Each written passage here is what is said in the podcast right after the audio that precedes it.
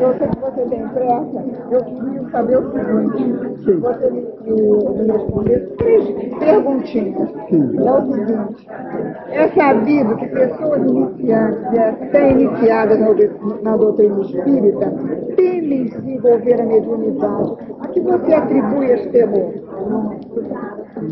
Eu acredito que quando a pessoa tem temor, ela deve se abster porque ela não está preparada.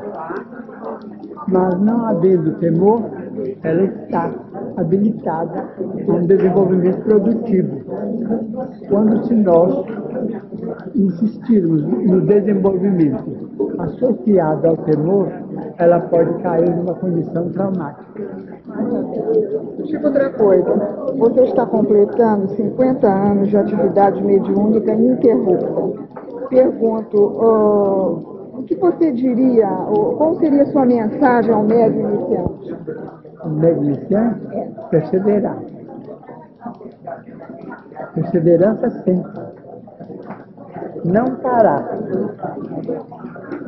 Eu lembro 50 anos passaram com a rapidez de um relâmpago. Eu me lembro da primeira reunião como se fosse ontem. E tendo tido agora esse acidente circulatório, eu me surpreendi como é que o corpo é frágil diante de tanto entusiasmo e vontade de trabalhar que a doutrina desperta na gente.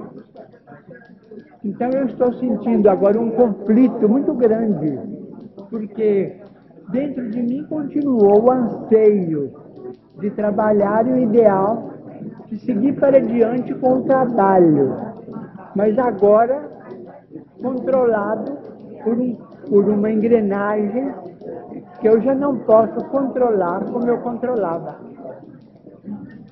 Então acho curioso como é que a gente tem tanta alegria com a doutrina e o corpo impede da gente amanhecer o dia conversando nela.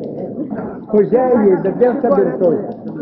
Para encerrar, hoje nós teríamos reunião de desobsessão. Eu não fui, mas os amigos ficaram lá. Eu queria que você mandasse um abraço. Um abraço para todos, os companheiros de Niterói. Como é que chama o grupo?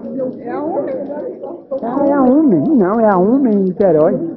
Nossa Ieda e nosso Fernando, os amigos aqui, vão levar um abraço enorme. Para aqueles que ficaram lá trabalhando na. Na, certeza de que eu estou na lista da desobsessão.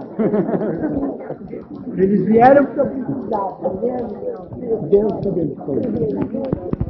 Assim seja, tudo de bom para você.